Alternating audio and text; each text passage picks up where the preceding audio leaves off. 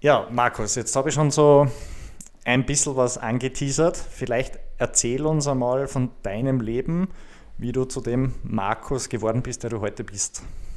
Uh, wie ich zu dem geworden bin, was ich bin, ich glaube, das ist ein äh, sehr langer Weg gewesen, ähm, in dem man sich eigentlich immer versucht, selber an sich zu arbeiten und äh, weiterzubilden. Ja, man muss schauen, glaube ich, dass man das ganze Leben ähm, einen gewissen Lernprozess nicht verliert. Jetzt hast du mir auch im Vorgespräch ein bisschen erzählt, ähm, du hast ähnliche Gedanken gehabt wie. Also ich habe ja Medizin studiert, war auch dort als Arzt tätig gewesen und habe das aber dann komplett abgebrochen, mhm. aufgrund auch vom System. Und du hast auch ähnliche Gedanken gehabt. Vielleicht nimm uns mal so ein bisschen mit ja. in diesem Bereich. Als Chirurg bist du wirklich großen Stresssituationen ausgesetzt und da muss man äh, mehr als nur die Nerven bewahren. Da waren Situationen dabei in der Allgemeinchirurgie, da mhm. spritzt das Blut mal fast bis zur Decke ähm, und da geht es um wirklich um Minuten. Und da muss man einen kühlen Kopf behalten und äh, darf nicht irgendwie in Panik geraten, weil sonst ist vorbei. Schön, dass du in den Anima Mentis Podcast hineinhörst, dem Podcast für echte mentale Stärke. Und heute habe ich wieder einen ganz besonderen Gast für euch. Sein Beruf ist ihm quasi schon ein bisschen in die Wiege gelegt worden, denn sowohl sein Großvater als auch Vater waren Chirurgen und diesen Weg hat er nachher auch selber bestritten, war im Ausland unterwegs, auch im Sinne seiner Weiterbildung, wie er mir schon in den Vorgesprächen ein bisschen erzählt hat.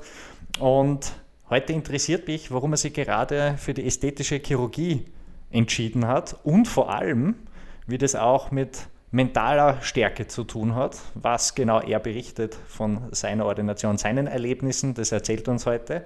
Und es freut mich wirklich sehr, dass du da bist, lieber Markus Handel. Vielen Dank für die Einladung.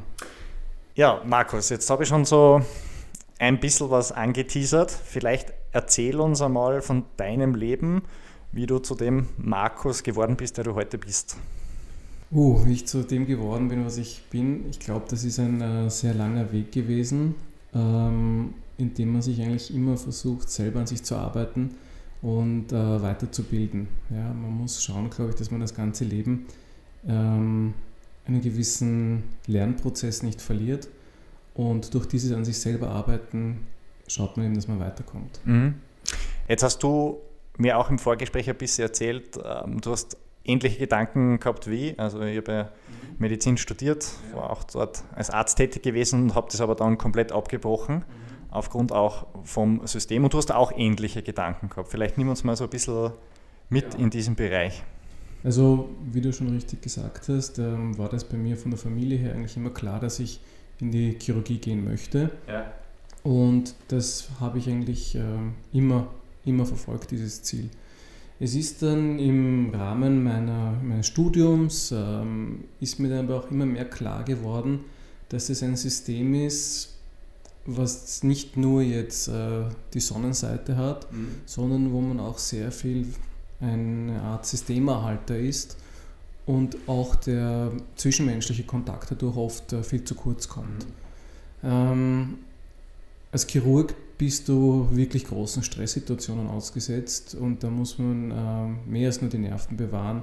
Da waren Situationen dabei in der Allgemeinchirurgie, da mhm. spritzt das Blut mal fast bis zur Decke ähm, und da geht es um wirklich um Minuten und da muss man einen kühlen Kopf behalten und äh, darf nicht irgendwie in Panik geraten, weil sonst ist vorbei. Mhm.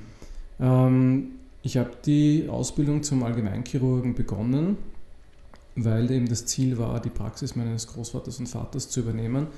Ähm, und habe aber dann erkannt, dass dieser permanente Umgang mit dem Leid anderer Menschen und auch diesen permanenten ähm, Todereignissen, das doch eine große Belastung bringt. Mhm. Und es ist dann so, dass wenn man wirklich sieht, tagtäglich, ähm, wie diese Menschen oft leiden, war das für mich persönlich ähm, grenzwertig, dass ich gesagt habe, ich bin mir nicht sicher, ob ich mein ganzes Leben mit kranken Menschen zu tun haben will, obwohl es natürlich eine sehr, eine sehr große Erfüllung ist, wenn du denen helfen kannst. Und dann hat sich für mich mit der Zeit immer mehr so die Perspektive geöffnet mit der begonnenen Ausbildung die Medizin nicht zu verlassen, mhm. aber in eine Branche oder in eine Nische der äh, Chirurgie zu wechseln, die eher die Rekonstruktion ist, die Wiederherstellung ist, wo der Patient primär gesund ist, aber ein Problem hat. Mhm. Und das ist ein viel größeres Erfolgserlebnis für den Chirurgen, wenn du eine Operation durchführst mhm. und der Patient nachher kann wieder Bewegungen durchführen und hat wieder mehr Lebensqualität. Mhm. Ähm, ja, und da sah ich dann immer mehr meine Zukunft und habe mich dann ähm, in die plastische Chirurgie aus der allgemeinen Chirurgie verabschiedet und bin dann eine relativ internationale äh, Ausbildung mhm. bestritten. Ja. Wenn du so jetzt ein bisschen zurückdenkst, ich glaube, da geht es vielen Menschen auch so, dass sie Stress erfahren ja. ähm, oder auch Leid von anderen Menschen sehen. Wie hat sich das bei dir persönlich ausgewirkt? Weil du gesagt hast, okay, für dich war es eine Belastung, aber wie hat sie die, an was hast du das festmachen können, dass es eine Belastung war? Es ist in der Medizin so, dass es keine Arbeit ist, das ist auch jetzt noch so in der ästhetischen Chirurgie, aber das ist keine Arbeit, die du äh, um 16 Uhr abdrehst und dann zu Hause sitzt und nicht mehr dran denkst. Mhm. Und sobald du diese permanente, im, jetzt sage ich jetzt im Positiven, aber Verfolgung hast, deines Berufs ins Private, in die Freizeit, ähm, muss man für sich persönlich überlegen, ob man das will und ob man das auch so aushält. Ja? Das war für mich jahrelang auch, äh, muss ich sagen, überhaupt kein Problem. Ja? Aber du kommst dann halt doch, denkst dann darüber nach, will ich das die nächsten 30, 40 Jahre meines Berufslebens, mhm. äh, stehe ich das durch und möchte ich das auch noch so haben. Mhm. Und dann muss man eben für sich persönlich entscheiden. Ja? Ähm, möchte ich das wirklich so an der vordersten Front mit große Tumorchirurgie ähm, das durchziehen? Ja? Oder natürlich auch andere Verantwortung in der ästhetischen Medizin, aber das ist doch ein geringerer Stress, muss man mhm. mal sagen. Ich kann da vielleicht auch was persönlich von mir erzählen. Ich habe gemerkt, dass ich auch emotional extrem abgestumpft bin. Also sowohl weniger freuen als auch weniger über was weinen. Hast du sowas ähnlich gemerkt oder? Also ich glaube, das ist, was ähm, alle Mediziner oder Chirurgen, Ärzte trifft, dass man eine gewisse emotionale Distanz bekommt und das klingt jetzt vielleicht sehr hart, aber dass das Leid der Patienten ähm, wird viel mehr sachlich gesehen. Mhm. Ja es wird das Leid äh, objektiviert. Das heißt, okay, der hat die Verletzung, der soll nicht jammern, weil wir wissen eh, dass das wieder wird, nur der Patient weiß das halt leider mhm. nicht. Ähm, und es wird vieles dadurch einfach als normale Arbeit gesehen und es geht wahrscheinlich die Empathie ein bisschen verloren. Mhm. Ja. Und weil du jetzt gerade bei dem Thema Empathie bist, jetzt in deiner neuen Tätigkeit bist du ein positiver Problemlöser, mhm. ähm, so wie du das gerade selber ja. äh, formuliert hast. Ähm, du hast jetzt wahrscheinlich auch mehr Zeit, dich um die Menschen zu kümmern. Mhm. Es, ist, es ist natürlich ein anderes Betätigungsfeld jetzt. Genau. Ähm, es ist so, dass man da vor allem mit gesunden Menschen zu tun hat. Ähm, man hat da eine andere Verantwortung. Da liegt ja Verantwortung darin, ähm, nur Operationen oder Behandlungen durchzuführen, äh, wo man eine gewisse Nachhaltigkeit bieten kann. Und man ist ja im Sinne der Gesundheit komplett verantwortlich. Es kommt ein gesunder Patient, ein mhm. gesunder Mensch und der hat sich auch verdient, dass er nachher auch noch gesund ist. Mhm. Ja, im besten Fall sollte es so sein. Gell? Jetzt nimm uns einmal vielleicht ein bisschen in den Alltag mit für mhm. jene Menschen, die jetzt noch nicht so in Kontakt kommen sind. Ähm, was machst du eigentlich den ganzen Tag? ähm, viel arbeiten. Es äh, fängt meistens relativ spät an, ähm, weil ich kein Morgenmensch bin. Also vor sieben stehe ich ungern auf, muss ich ja. ganz ehrlich sagen. Aber es kommt doch vor, dass einmal die erste Operation um 7, 7.30 Uhr schon anfängt. Das ist ganz normal. Ähm, in der Medizin gibt es nicht unbedingt eine fixe Tagesplanung oder Wochenplanung. Man muss sich da sehr auch danach richten, ähm, Angebot und Nachfrage, mhm. welche Patienten möchten wann welche Operation bekommen. Und dadurch gibt es da eine gewisse Flexibilität. Also meine Woche hat einen gewissen Grundrhythmus, mhm. der wird allerdings äh, auch saisonbedingt sehr angepasst. Mhm. Das heißt, im Winter oder im Herbst, im Frühjahr ähm, gibt es natürlich immer besonders viel Arbeit. Das sind dann auch manchmal 12 oder 14 Stunden Tage, einfach mehrere mhm. hintereinander, äh, was dann in den Sommermonaten auch ein bisschen geringer sein kann natürlich. Mhm. Nimm uns vielleicht einmal so ein bisschen in das Portfolio mit, was du konkret machst. Also was du mhm. konkret anbietest. Ähm, Ursprünglich eben habe ich die Ausbildung gemacht zum Facharzt für plastische Chirurgie, das heißt Rekonstruktion, Handchirurgie war ein Schwerpunkt und auch die ästhetische und wiederherstellende Chirurgie. Ähm, da habe ich mich dann über die Zeit in die ästhetische Ecke, wenn man so will, verabschiedet mhm. und da äh, spezialisiert. Mhm. Ähm, man muss sagen, dass während dieser Corona-Pandemie-Krise jetzt ähm, merkt man aber auch, dass dadurch, dass die öffentlichen viele Behandlungen nicht anbieten können, die Nachfrage steigt, auch wieder an rekonstruktiven mhm. oder wiederherstellenden äh, Operationen oder Behandlungen. Mhm. Super spannend. Jetzt ähm, habe ich natürlich ähm, mit meinen Fragen auch einen Hintergedanken, mhm. weil jetzt verbindet man vielleicht das, was du machst, diese ähm, mhm. ästhetische Chirurgie, ähm, ein bisschen mit dem Mentalen. Mhm. Weil die Kunden oder Patienten in deinem Fall kommen ja äh, aus verschiedenen oder von verschiedenen Bedürfnissen her ähm, zu dir. Was ist so das, das häufigste, was du mitbekommst?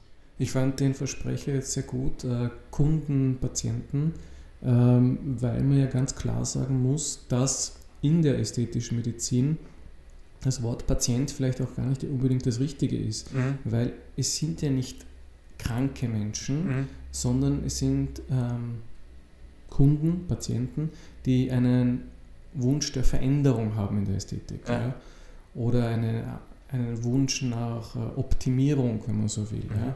Oder auch leider ja, eine gewisse beeinträchtigte Entwicklung hatten mhm. und das aufgrund von äh, sozialem Druck auch sehr oft äh, korrigiert haben möchten. Mhm. Jetzt beschäftigen wir uns ja sehr stark mit diesem Thema. Ähm, was heißt eigentlich wirklich mental stark zu sein und was heißt im Außen zu leben, aber auch wer bin ich selber mhm. bei, bei vielen Menschen.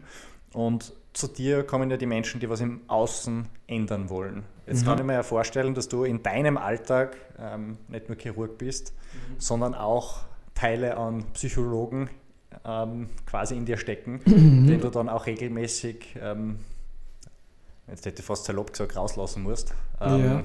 um die Kunden richtig auch zu beraten. Nimm uns vielleicht einmal in dem Bereich ein bisschen mit. Ähm, da kommt das Thema eben Verantwortung und Nachhaltigkeit äh, mhm. sehr durch. Das bedeutet, dass man eine große Verantwortung hat. Ja? Es geht in der ästhetischen Medizin jetzt nicht darum, ähm, schnell eine Operation anzubieten, und sich dadurch den Kontostand zu verbessern, sondern man muss den Menschen als, als Ganzes sehen mhm. Und auch ein bisschen fragen, warum wollen sie diese Operation überhaupt machen? Mhm. Was, ist, was ist das Ziel? Ja, mein, mein Satz ist da meistens am Anfang, reden Sie jetzt mal bitte, ich höre Ihnen einfach nur zu. Mhm. Und dann, wenn man so die Patienten reden lässt, ähm, dann kann man sich immer schon sehr gut ein Bild machen, was deren Beweggründe sind. Ja. ja. Und dann gibt es natürlich Beweggründe, die sind äh, sehr gut nachvollziehbar. Mhm. Ja. Und dann gibt es Beweggründe, die auch ganz klar zu hinterfragen sind. Mhm. Ja. Und wo man dann auch aus medizinischer Sicht einfach sagen muss, stopp, ich glaube, das ist nicht das Richtige für Sie. Mhm. Das heißt, ähm, du berätst auch deine Kunden, Schrägstrich, Patientinnen ähm, in dem Bereich und lehnst auch Dinge ab. Auf jeden Fall. Also es sind, äh, glaube ich, auch oft Patientinnen verwundert, mhm. dass ich äh, Behandlungen ihnen nicht empfehle. Mhm. Ja, die sagen dann aber, ja, Herr Doktor, aber ich würde das so gern machen. Ich habe das im Internet oder auf Instagram gesehen. Mhm. Das echte Leben ist nicht Internet und das echte Leben ist nicht Instagram. Ja. Äh, und da muss man dann ganz klar sagen, nein, für Sie ist mit Ihren Verhältnisvoraussetzungen äh, wird das nicht gut gehen oder wird das nicht oder die Wahrscheinlichkeit, dass es gut geht, ist nicht gegeben. Mhm. Und wenn das nicht eine gewisse Sicherheit bietet, dann muss man auch ganz klar sagen, lass es gut sein. Mhm. Das ist ein Luxusproblem. du hast mir das richtige Stichwort gerade geliefert, Instagram. Da ist ja auch eine, eine perfekte Welt im Außen. Und ähm, im Vorgespräch hast du ja schon vorher gesagt, ähm, jeder ist immer auf Urlaub. Ähm, auf Instagram gibt es nur Millionäre genau. und alle sind immer auf Urlaub. Ja? Genau. Ähm, aber eben auch dieses Schönheitsideal, ja. das ja da auch suggeriert wird. Ja. Wie, wie, wie, stehst du zu dem? Weil ich kann mir vorstellen, dass da auch vor allem sehr junge Menschen dann zu dir kommen und Dinge wollen, die sehr oder vielleicht auch nicht sehr, aber die unmöglich sind. Es ist es sind Sachen unmöglich, das ist ganz richtig. Äh, und da muss man eben mal einmal gleich von vornherein sagen, das, was Sie sich vorstellen, ist nicht möglich. Mhm. Äh, und aussieben.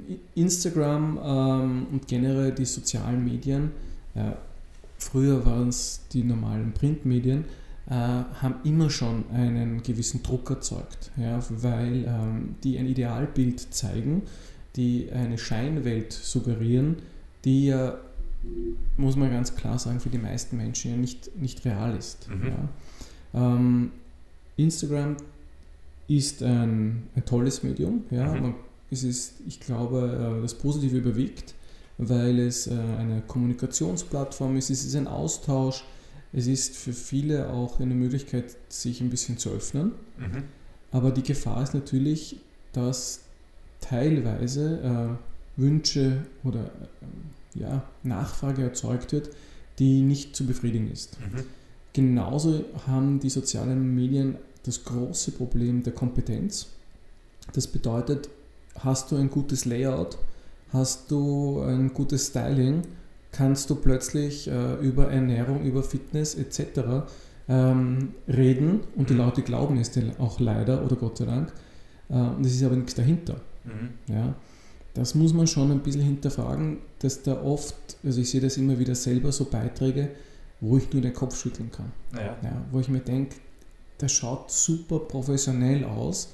Ähm, es gefällt mir auch, mhm. nur wenn du es jetzt einmal wissenschaftlich oder medizinisch hinterfragst, dann kann man den Kopf schütteln. Ja, das sehe ich auch so und vor allem wenn ich das jetzt auch so provokant sage, jeder Dritte ist da schon Experte für irgendwas. Ja, es ist fast so viel wie Corona-Experten.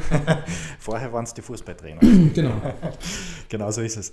Ich habe ähm, früher ähm, sehr oft, äh, wenn ich jetzt durch die Straßenbahn oder durch die U-Bahn gegangen bin, ähm, kleine Medizinerkrankheit immer an den Menschen gesehen, was sie vielleicht haben könnten. Mhm. Ähm, gewisse Krankheiten oder was auch immer.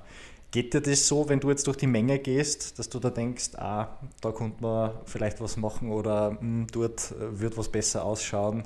Oder ist das eher nicht so? Ähm, ja und nein, äh, weil man versucht ja doch die Arbeit in der Arbeit zu lassen. Aber ganz klar, es gibt, äh, wenn du gewisse Promis siehst, denkst du dir, warum korrigiert der das nicht? Der könnte einfach mit so wenig Aufwand so viel besser ausschauen. Mhm. Ähm, das geht einem schon immer wieder auch durch den Kopf. Oder man sieht Menschen und denkt sich, boah, das hätte man echt besser machen können. Ja? ja. Äh, warum hatten die das so machen lassen?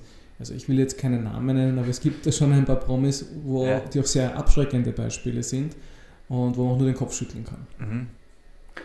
Da ist es ja natürlich auch wieder so, gerade bei Promis, äh, die haben ja auch dort eine Vorbildwirkung in gewisser Weise weil wir gerade über das Thema Verantwortung geredet mhm. haben.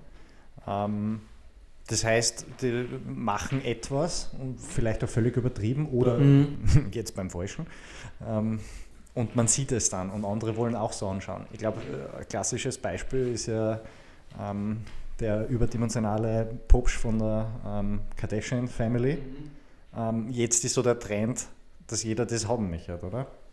Ähm, da sind wir beim Thema quasi USA. Ja? Ähm, in den USA werden äh, Schönheitsideale generiert ja? oder ich sage auch teilweise am Anfang sind das Alleinstehungsmerkmale, über die man versucht in die, in die Presse, in die Öffentlichkeit zu drängen. Äh, solche Trends muss man schon oft sehr, sehr kritisch hinterfragen, mhm. weil das sind einfach teilweise Behandlungen, ähm, wenn man da die Evidenz dahinter sieht, wie oft das eigentlich auch äh, schiefgehen kann. Ja? Mhm. Gerade so, was jetzt in den Medien immer wieder ist, Brazilian Buttlift oder so, das ist eine der ästhetischen Behandlungen mit der höchsten Mortalität, mit der höchsten mhm. Todesrate. Ja? Da, da, muss man sich schon mal denken, der ist der AstraZeneca-Impfstoff sicherer. Das, das auf jeden Fall, ja. Jetzt ähm, provokante Frage, wenn deine Tochter irgendwann einmal zu dir kommen würde und sagt, sie darf sie gern ästhetisch operieren lassen, was sagst du dir dann? Ähm, ich habe das bei mir in der Familie so geregelt, dass ich gesagt habe, ich führe keine Operationen und Behandlungen an euch durch. Ja. Das hat aber für mich äh, jetzt nicht, ist nicht der Grund, ähm, weil ich es ihnen nicht empfehlen würde oder weil sie es nicht machen sollen. Mhm aber in dem Moment, wo du einen Menschen als Patient siehst, ist es für mich so, pardon, du siehst halt nur noch die Anatomie und es ist ein bisschen ein befremdendes Gefühl. Ja, und das, ist, das will ich in der Familie nicht. Ich will die nicht quasi da als Anatomie, als Muskeln und Knochen sehen, die ich behandle, sondern das ist die Familie und das können andere Kollegen sicher auch gut behandeln. Also du würdest deine Tochter quasi noch zum Kollegen schicken? hätte ich kein Problem damit. Okay. Wenn, wenn sie das, ich habe keine Tochter, aber ja, wenn sie das glücklich machen ja. sollte, soll sie es machen. Jetzt, wenn wir bei Glück sind und das, weil du es auch gesagt hast, glücklich machen sollte. Jetzt kommen Menschen zu dir, ähm, die sagen, sie wollen eine Veränderung, mhm. kriegen die Veränderung. Mhm. Hast du da eigentlich auch so ein bisschen, ich würde fast so ein bisschen sagen, diese, diese Nachkontrolle oder diese Nachsorge, wie sie ihr Glücklichkeitslevel vielleicht auch geändert hat, ihr Wohlbefinden, ihre Zufriedenheit? Ja, also das fängt an, äh, manche Patientinnen äh, fangen unmittelbar nach der Operation zu weinen an vor Glück.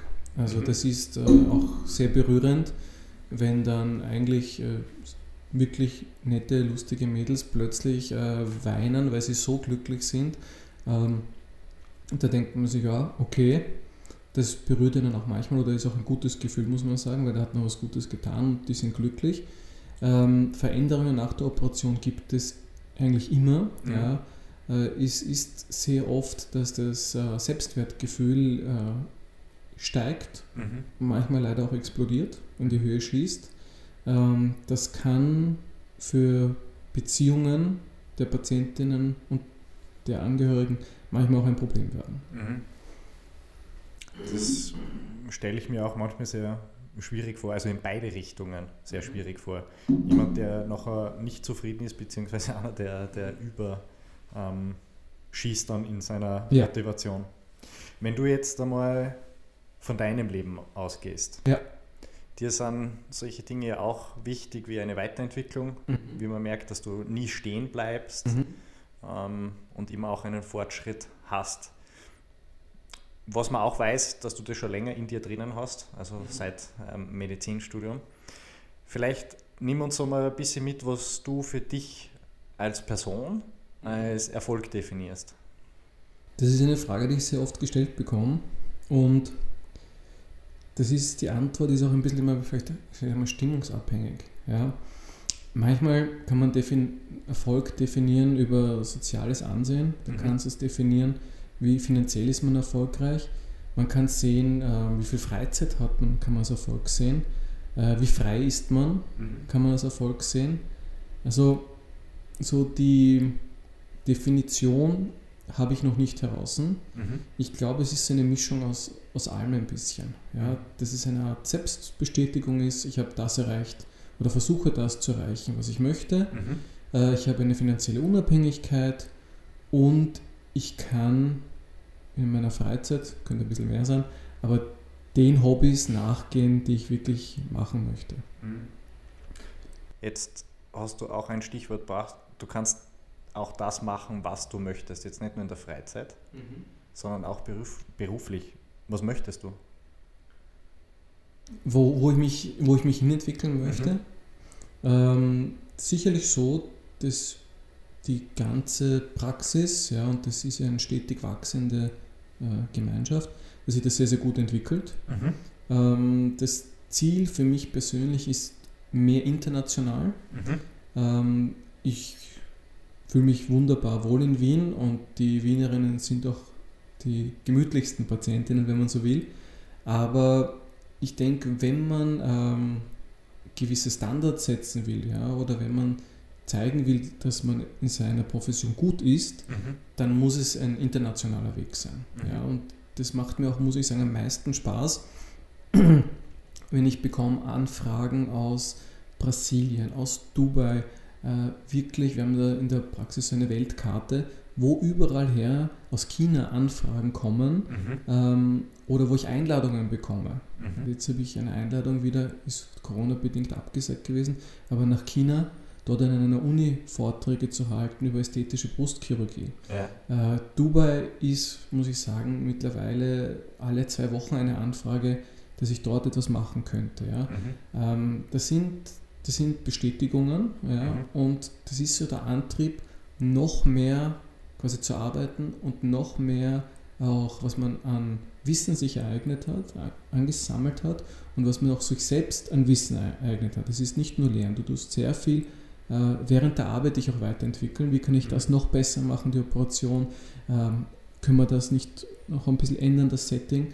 Ähm, solche, ähm, ja, solches Wissen weiterzugeben, das macht schon sehr Spaß. Mhm. Jetzt hat natürlich alles in der Welt äh, zwei Pole. Mhm. Das eine ist das, was du gerade beschrieben hast, diese Bestätigung, das ähm, besser, weiter, perfekter, ähm, was für dich eine Erfüllung bringt. Mhm. Was ähm, bremst dich auch positiv in deinem Leben? Oder wie kannst du dich auch positiv bremsen? Ähm, ich glaube, der, der limitierende Faktor ist immer die Zeit. Mhm. Und ich glaube auch, ähm, ich bin jung, ja, aber umso älter man wird, umso mehr erkennt man, äh, dass Zeit das höchste Gut ist. Mhm. Ja, und ähm, wenn man 80 plus ist, dann realisiert man noch mehr, dass die Zeit begrenzt ist. Äh, aber ja, die Zeit ist das, was, glaube ich, der größte, der größte Faktor ist, einen begrenzt. Mhm. Weil mehr sieben Tage die Woche arbeiten kann man nicht. Das ist richtig, ja. Aber denkst du, dass du deine Zeit gut nützt? Ich gebe mir sehr Mühe. Das heißt, wenn ähm, hoffentlich in, in etlich lange Jahre später, wenn du am Sterbebett liegst, wirst du nicht selber vorwerfen, dass zu wenig Zeit mit deinen Liebsten verbracht hast oder mit dem, was du eigentlich wirklich machen wolltest? Ähm, die Frage ist gut. Die Antwort kann nur sein, ich hoffe, dass ich es richtig gemacht habe dann. Okay, aber das Gefühl von dir jetzt wäre so. Ich glaube, ich bin auf einem guten Weg. Okay, ich meine, das ist. Aber das ist eine Behauptung, die kann man, glaube ich, nie 100% von sich geben. Na, das glaube ich auch nicht. Nur viele Menschen sind ja auch in ihrem eigenen gedanklichen oder auch um, ähm, sozialen Hamsterrad drinnen, wo sie gefangen sind, mhm. ähm, wo sie ausbrechen könnten eigentlich, mhm. aber gedankliche Grenzen so da sind, dass es einfach nicht funktioniert. Und irgendwann einmal bereuen sie das, dass sie nicht irgendwann gesagt haben, na, ich will das jetzt machen oder nein, ich will mich mhm. mit meinen ähm, Liebsten treffen ähm, oder was auch immer. Ich meine, das Leben ist ja immer rückblickend, versteht man es und nach vorn muss man es leben. Im Nachhinein ist man immer klüger. Genau, ist ja. nicht schwer, ja. aber am, am, Ende ist dann zu spät, wenn man draufkommt, okay, na, es ist eigentlich doch nicht ähm, so toll gewesen. Das ist, das ist einfach das Risiko des Lebens, äh, dass man leben muss, wie es ist. Ja, das stimmt. Ist aber auch das Schöne daran. Natürlich. Weil ein Thema, was du vorher auch angesprochen hast, was mir jetzt so interessiert, ähm, du hast gesagt, du hast dann gewisse Freiheiten. Mhm. Wie definierst du Freiheit für dich? Boah, wie definiere ich Freiheit für mich? Ähm, Freiheit ist für mich, ähm, wenn ich den Kopf frei habe. Mhm. Das sind seltene Tage, wo ich an wirklich nichts konkret beruflich denke, mhm. wo ich wirklich abschalten kann. Das ist halt wirklich Freiheit. Das, das habe ich, wenn ich am Arlberg irgendwo in den Bergen bin ja. und äh, weit und breit kein Mensch ist und ich gehe Skifahren. Mhm. Das ist wirklich eine Energiequelle. Ja? Also das ist wirklich abdrehen und da vergisst man mal alles. Ja, das ist, da, fühlt, da fühlt man sich, finde ich, richtig frei, mhm. wenn man so auf einem Berggipfel oben steht mit den Skien und es ist überall nur schönster Tiefschnee. Mhm das ist wirklich ein Gefühl der Freiheit. Ähm, ja, es gibt mehrere solche Situationen, wo man das erleben kann. Mhm. Wenn du, du, dort die Freiheit spürst und du sagst, das ist ja auch relativ selten, mhm. warum tust du das dann nicht öfter? Ich glaube, ähm, man kann sich auch ohne diese Freiheit äh, gut fühlen. Ja. Und natürlich ist man im Berufsleben nicht frei, ja, weil da die Last und äh, die Verantwortung auf einen drückt. Mhm. Und das kann man jetzt als Belastung sehen mhm. oder man sieht es als, auch als positive Belastung. Mhm. Ja. Aber es ist halt nicht ganz frei, das ist ganz richtig. Wie wirst du mal ähm, deinen Kindern oder anderen Kindern beibringen, was mentale Stärke ist? Ich glaube, mentale Stärke muss man mit der Zeit sich aufbauen. Das ist nichts, was von heute auf morgen geht. Manche haben vielleicht ein Talent dafür, mhm. dass sie mental stärker sind. Ja, das wird sicher sein. Ähm, mentale Stärke ist meines Erachtens begründet durch Wissen, mhm. durch Sicherheit mhm. und ähm, indem man weiß, ich habe einen gewissen Rückhalt, wenn was schief geht. Das kann unterschiedlicher Rückhalt sein. Das kann ein familiärer Rückhalt sein, das kann ein finanzieller Rückhalt sein, der gibt Sicherheit. Mhm. Und ich denke, wenn man Sicherheit hat äh, und das nötige Wissen, zum Beispiel während der Operation, wenn was ist kritisch, das richtige Wissen hat, dann hat man auch die mentale Stärke. Mhm. Spannende Antwort. Wenn man von dir was erfahren will, dich erreichen will, ähm, wo kommt man da am besten? Was ist deine Einfallstür sozusagen? Einfach in der Orde anrufen. Einfach in der Orde anrufen, sehr gut. Wir verlinken das natürlich ähm, alles in den äh, Shownotes. Ähm, vielleicht jetzt zum Abschluss, bevor wir fertig sind, eine Frage. Würdest du selber an dir was machen lassen? Oder hast du es schon mal? So. Ich habe vor, das ist jetzt her, glaube ich, über zehn Jahren mhm. mit einem lieben Kollegen, äh, habe ich, ich habe eine Behandlung durchgeführt. Ja. Das war gegen äh, stärkeres Schwitzen bei einem Patienten oder Patientin, weiß ich gar nicht mehr. Und das hat den Patienten, das tut ein bisschen wie die Behandlung. Ja. Und ich habe die Behandlung durchgeführt und der Kollege geht gerade vorbei und sagt, na, du würdest dich das nie trauen, das tut dir so weh. Ich, so, du, ich traue mich ja alles. Ja. und dann habe ich diese Behandlung gegen das Schwitzen durchgeführt und das hat wirklich sehr weh getan. Ja. Und das war eine, sagen wir mal, ästhetische Behandlung, die ich habe machen lassen und ich habe es bis jetzt nicht bereut. Sehr, sehr gut, vor allem wenn man es mal selber spürt, das was man sagt. Genau, das ist schon, ja. ist schon ein Unterschied, wenn man die Seiten weg. Richtig, so ist es. Vielen lieben Dank, dass du heute da warst, dass du das mit uns geteilt hast, ähm, dir die Zeit genommen hast mhm. und vor allem auch diese Verknüpfungen finde ich sehr spannend, mhm. gerade was das betrifft. Chirurgie, mentale Stärke, wie geht es am Vorher, wie geht es am Nachher mhm. oder generell, wie geht es am im Leben. Also danke, dass du auch da deine Meinung mit eingebracht hast. Und ja, das letzte Wort für unsere Zuhörerinnen und Zuhörer gehört natürlich dir. Und das soll sein? Was immer du ihnen auch mit auf den Weg geben willst. Ich glaube, wenn man ähm, ein gewisses Ziel vor Augen hat, dann darf man das nicht verlieren. Und dass oft der Schlüssel, um ein Ziel zu erreichen, ganz simpel Kontinuität ist. Mhm. Das bedeutet, dass man nicht jetzt irgendwie stur auf etwas beharrt, aber lang, besser in langsamen Schritten, aber immer die Schritte setzt in die richtige Richtung. Und wenn man kontinuierlich Leistung und Qualität bringt, mhm. ähm, dann ist man letztendlich wie ein Zug nicht aufzuhalten und wird sein Ziel erreichen. Schönes Schlusswort. Vielen lieben Dank. Und wenn dir das gefallen hat, dann lass gern ein Like da und unterstütze uns somit. Vielen Dank fürs Zuhören. Unser Center in der Ausbergstraße 6 im ersten Wiener Gemeindebezirk Anima Mentis hat natürlich für dich geöffnet. Wir freuen uns auf deinen Besuch und bis dahin vergiss nicht, bleib stark im Leben.